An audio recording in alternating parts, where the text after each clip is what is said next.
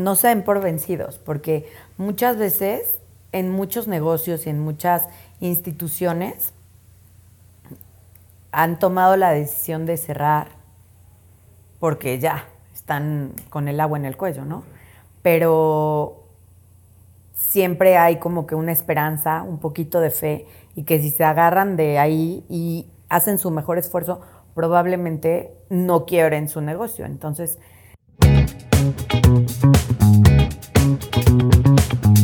¿Cómo están, querida comunidad? Les mando un cordial saludo. El día de hoy tenemos una invitada eh, muy especial, una amiga mía, y eh, que nos viene a hablar de temas de negocios que tienen que ver con educación. Un tema muy importante y más que actualmente está cambiando demasiado por el tema en el que estamos pasando, que es el de la pandemia. ¿no? Un gusto en presentarles a Cristina Merino, directora de la Universidad Europea. Bienvenida. Hola, muchas gracias por la invitación. La verdad me da muchísimo gusto estar aquí en Sonata Cowork con ustedes.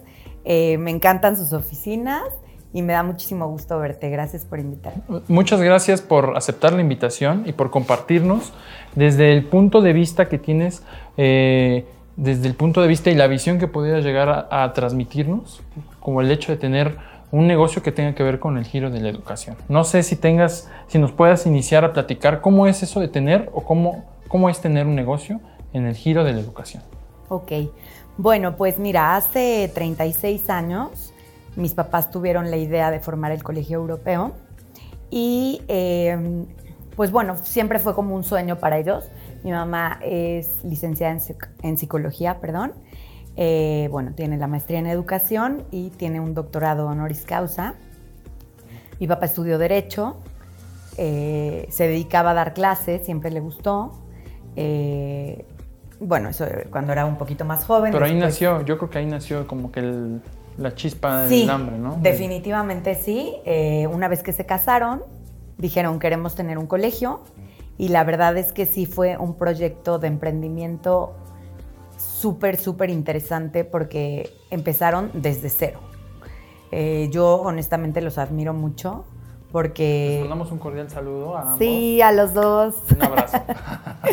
no, sí, de verdad son, son son una pareja ejemplo porque han trabajado no solo durante mucho tiempo, que eso es importante, la experiencia siempre cuenta, sino que todos sus ahorros, o sea, yo me acuerdo que mi hermana Carla y yo desde saludos también pues a también a Car, hermana. este, pues desde que éramos muy chiquitas convivíamos con otras familias o amigas que a lo mejor ellos iban de viaje a Disney, ya sabes, y mis papás decían, vamos a ahorrar para poner otro salón. Y en ese momento, pues mi hermana y yo no, no entendíamos realmente como el, emprendimiento que tenían mis papás en su cabeza y esto de pedir un préstamo y echarle ganas y siempre pagar como la nómina de, de, tantos maestros que han estado con nosotros durante tantos años. Y, y bueno, al final del día decidieron también tener unos socios para que este proyecto pudiera ser mucho más grande, pero siempre confiaron en, su idea. O sea, siempre apostaron muchísimo, no solo dinero, o sea, tiempo, esfuerzo, conocimiento, escuchar a, muchísimas familias, ayudar a jóvenes. Em, y bueno, creo que eso es como súper enriquecedor y que hoy en día se sienten satisfechos y felices, no solo de haber formado el colegio, sino de haber eh, dado la oportunidad a que tantos jóvenes hoy en día hayan terminado sus estudios, ¿sabes? Quería preguntarte, eh, ya conociendo un poco la introducción, eh, ¿cuáles son los más grandes o cuáles serían los desafíos a los cuales este sector o esta industria está teniendo actualmente? ¿Cuáles son esos desafíos? Sí, bueno, definitivamente hay pues varios retos, ¿no? Eh, uno de ellos es eh, a nivel economía, pues hay muchas cosas que pagar, esa es una realidad.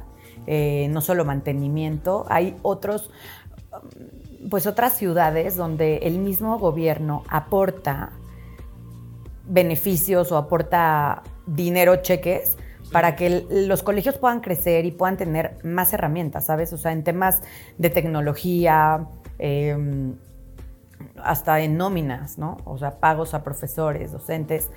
Y mm, la realidad es que, pues, nosotros no hemos contado con ese apoyo, ¿no? Al 100%. Entonces, muchas veces, pues, es un desafío organizar todo ese tema para que pues todos los docentes cuenten con su pago en tiempo y forma, todos los jóvenes tengan sus clases, eh, los talleres que impartimos, el mantenimiento, la luz, sabes, todo esto cuesta, entonces... Una duda, una duda es, eh, e, existen permisos, son complicados, es, hay como bastantes temas de requisitos que se tienen que tener para lograr hacer un negocio de este, de este giro. No sé, ¿nos podrías compartirnos más o menos cómo es?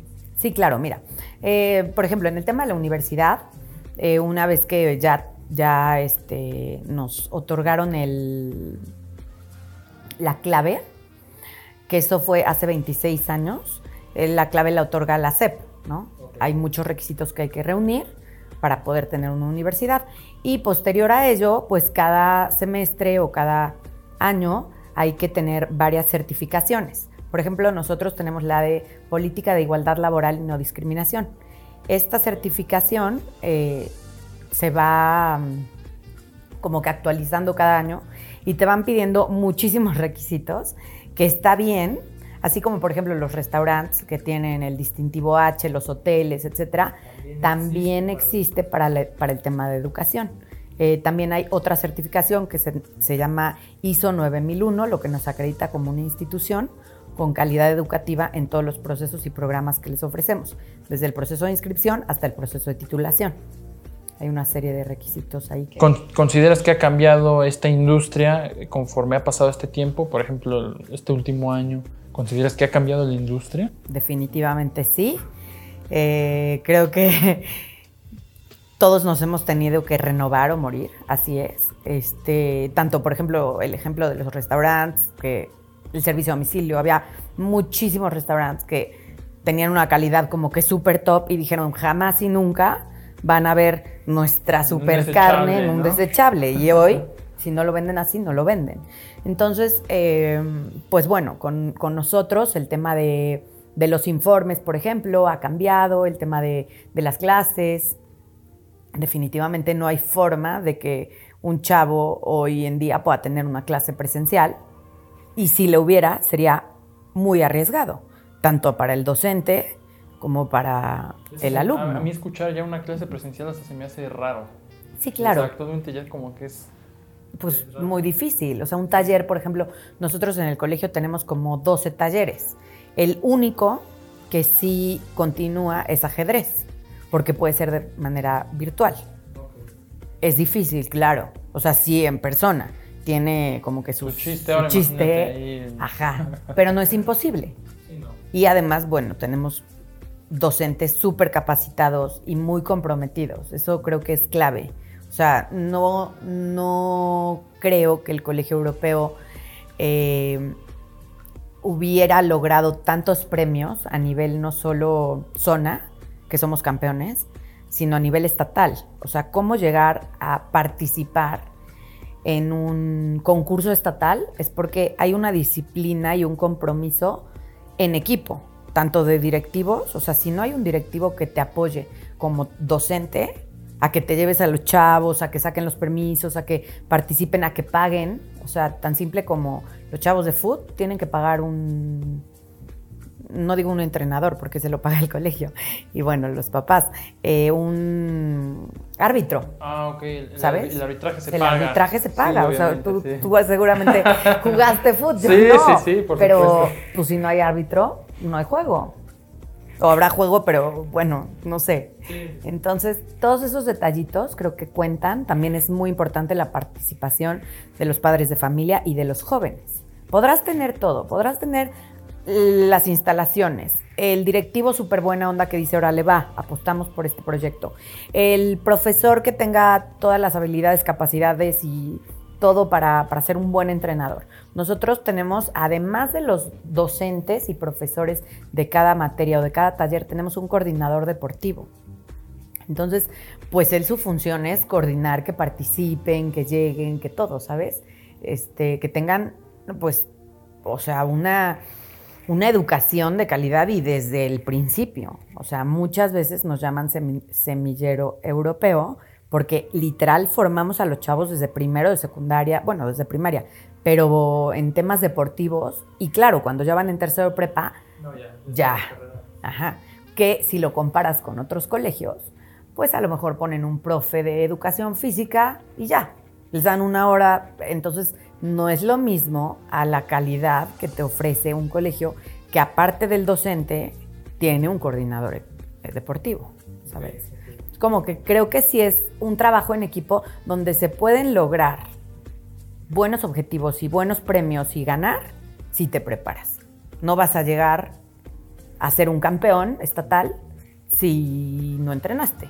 No se puede.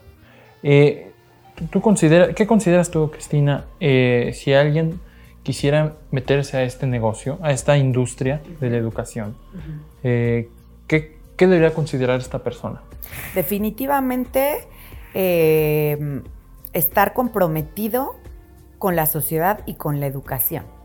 Porque habrá muchísimos negocios que con dinero los pueda sacar adelante. O sea, miles.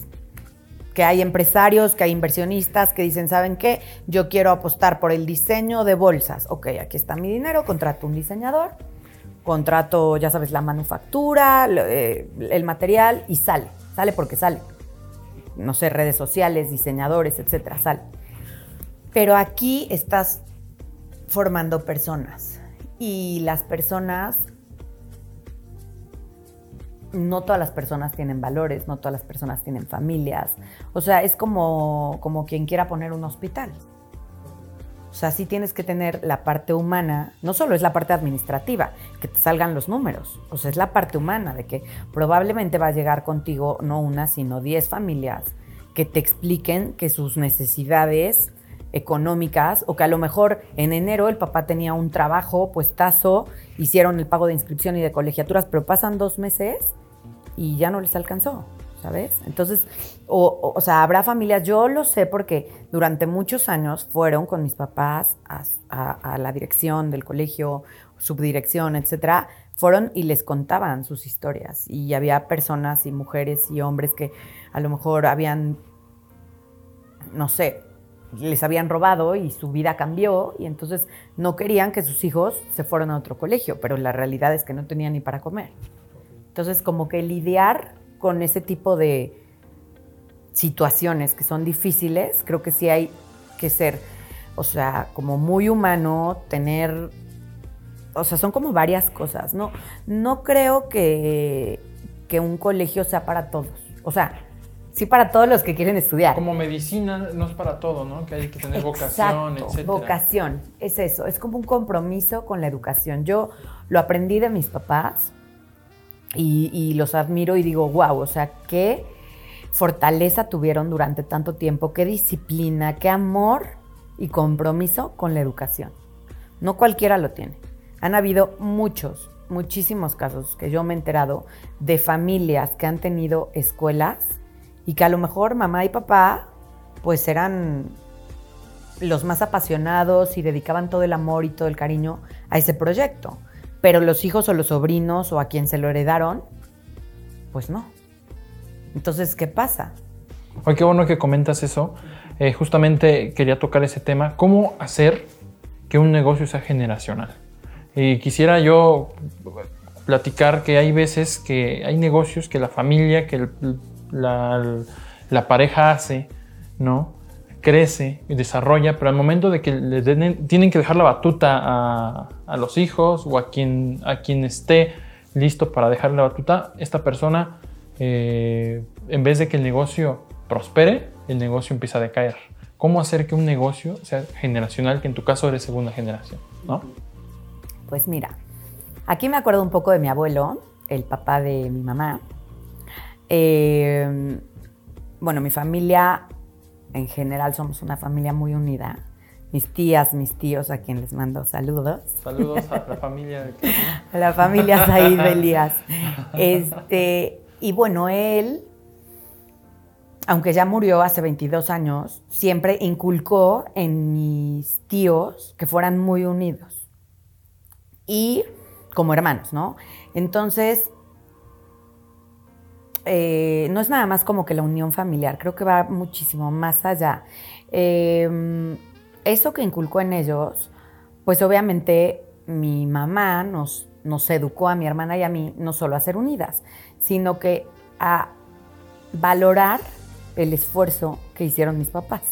¿Sabes que esto, o sea, lo aprendí a valorar un poco ya más grande, ¿sabes? A lo mejor cuando tenía 14, 13 años, pues era muy chiquita y no pensaba en eso. Y ahora digo, wow, o sea, qué padre que mis papás pudieron no solo compartir el conocimiento y tener la paciencia para educarnos de esa forma, sino que nos orientaron y nos, nos hicieron realmente que amáramos el colegio. O sea, tanto fue su amor y su entrega y su pasión y compromiso con el Colegio Europeo y con la universidad, que automáticamente mi hermana y yo, o sea, llegamos a quererlo muchísimo. Yo en algún momento de mi vida estudié diseño textil, que también me gusta mucho, y no me veía tanto, la verdad, cuando tenía como 16, 17 años, no me veía en el tema de educación. O sea, decía, ay, qué bien, qué padre, está bien, ya, hasta ahí.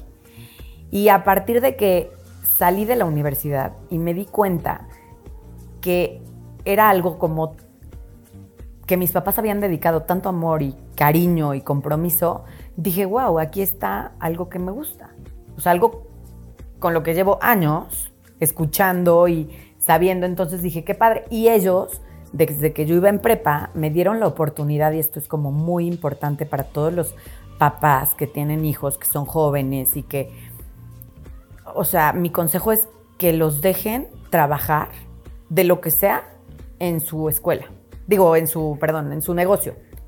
¿Sabes? O sea, mm, en, o sea, en el tema de, volviendo a lo de mi abuelo, pues él siempre les dio un muy buen ejemplo a mis tíos de, de trabajo y creo que por haber sido pues una familia libanesa, se usa mucho que le enseñes a tus hijos a trabajar en tu negocio.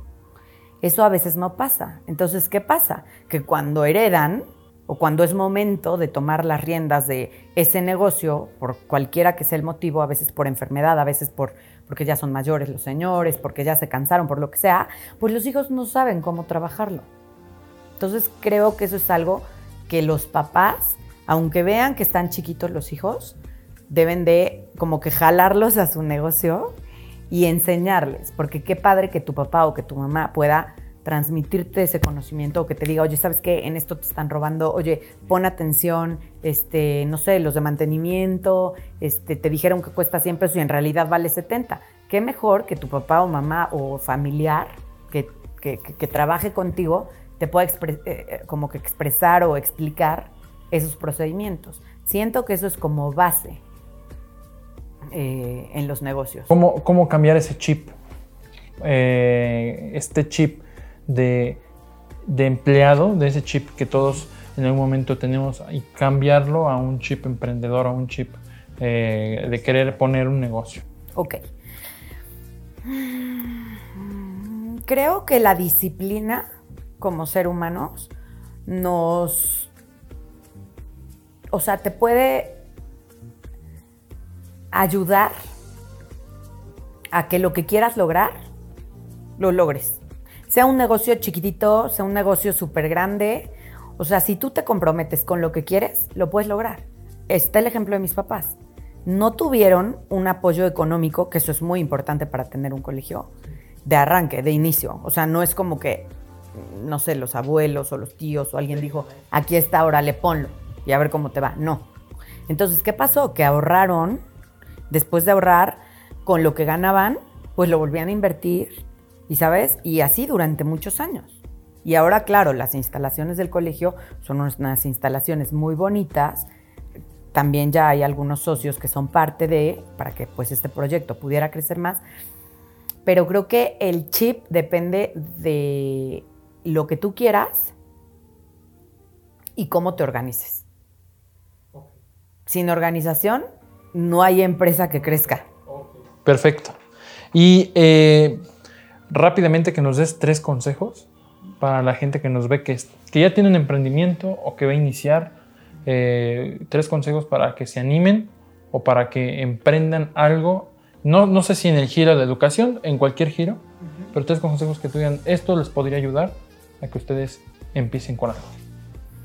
Tres. Bueno, tengo como 200 consejos. no, no, no, pero en resumen, en resumen está súper bien tres. En resumen, em, práctico, tres. Tres consejos. Uno, organización. Definitivamente. Cuando tienes una mente organizada, ya sea en papelitos, en la computadora, en donde sea, puedes tener un camino muchísimo más fácil, ¿no? A estarte como que pensando qué voy a hacer, qué voy a decir, qué tengo que pagar, qué tengo que comprar. O sea, ya, lo que vas, checklist, se acabó. Ese es uno. Otro consejo. Em, hacer un esfuerzo. Porque muchas veces nos volvemos, o bueno, en general siento que el mundo, los emprendedores o algo así, se pueden llegar a volver un poco mediocres o, o flojos por decir, ay, ya, es que alguien ya me ganó esta idea o alguien ya hizo esto. Entonces, no, o sea, hacer un esfuerzo, ok, tal vez ya existe un celular. O sea, si todos los diseñadores de, celulares hubieran pensado así, pues ya existía un celular. Pero ¿por qué no innovar? ¿Por qué no echarle ganas a tu proyecto, a lo que crees? Entonces, pues ese es otro consejo.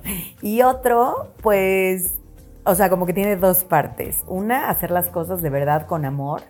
O sea, desde el corazón, con pasión, con con ese compromiso, porque entonces es muchísimo más fácil que tengas un producto o un servicio o un negocio que prospere, porque diste como esa parte bonita de ti, ¿sabes? Algo que hagas por hacer. O sea, si, si lo haces por, por tener dinero, pues a lo mejor sí te va a dar dinero, pero no vas a tener esa satisfacción de decir, wow, no, no todos los negocios te dejan una satisfacción, ¿no? No todos. Entonces, pues para que te deje una satisfacción tu negocio, creo que hay que meterle ahí la semillita del amor y del compromiso. Y, pues ya la última, que para mí pues es muy importante, es que si crees en Dios o tienes, sé que hay muchísimas personas que son de, religiones diferentes, pero en mi caso soy católica y, y creo que todos los proyectos que he hecho buenos de mi vida cuando me he enfocado y, le he pedido a Dios con esa fe, pues han salido bien. Entonces, si crees en quien creas, pues que creas realmente y que, y que hagas lo mejor que puedas y que esté en tus manos. Y pues yo creo que cualquier negocio puede salir bien si haces las cosas bien. ¿eh? Es la fórmula perfecta. Oye, Cris, eh, quisiera yo eh, dar por inaugurada una nueva sección aquí que se llama Verdadero Falso. Aquí te voy a poner dos, una, afirmación con, dos conceptos, con dos ideas diferentes, en donde tú me vas a poder decir si es verdadera o es falsa, ¿vale? Y te agradecería si nos dijeras el por qué has elegido esta opción, ¿vale? Vale, la primera. La ideología, esta es la primera, ¿eh? La ideología del emprendimiento debe iniciar en la universidad, ¿verdadero o falso? Falso.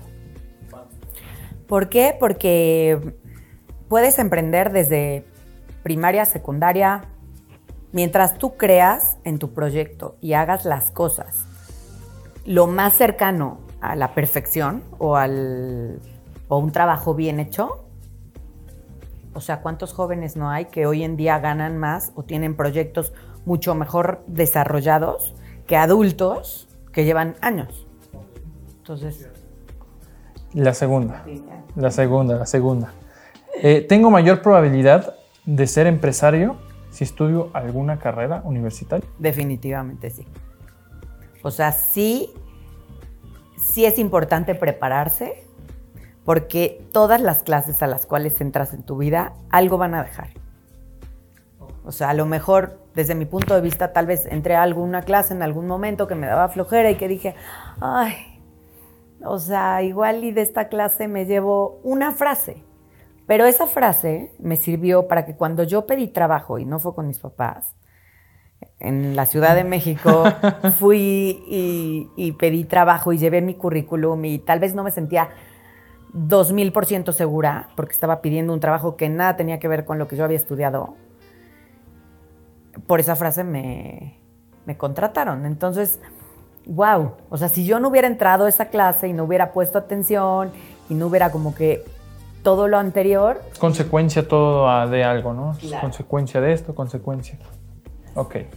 La siguiente es, esta, ¿eh? ¿La industria de la educación será digital en el 2022? O sea, en su totalidad. No lo sé.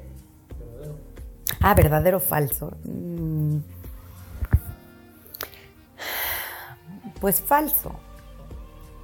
Porque independientemente que hemos avanzado como seres humanos, acercarnos un poco más a la tecnología, porque sí o sí la necesitamos en nuestras vidas, creo que la educación como tal va de la mano, sobre todo en, secciones de kinder, primaria, ¿sabes? Va de la mano con, con este acercamiento a los, o sea, al profesor, al docente, a la maestra, porque probablemente en casa habrá mamás y papás que con muchísimo amor y cariño puedan enseñarles, por ejemplo, el tema de la escritura a los niños, de los colores. Probablemente va a haber muchísimas eh, aplicaciones ahora en el tema educativo que te ayuden. Pero esa parte, o sea, como de, de, de compartir o de, por ejemplo, en una clase de primaria, a lo mejor un niño necesita un color rojo.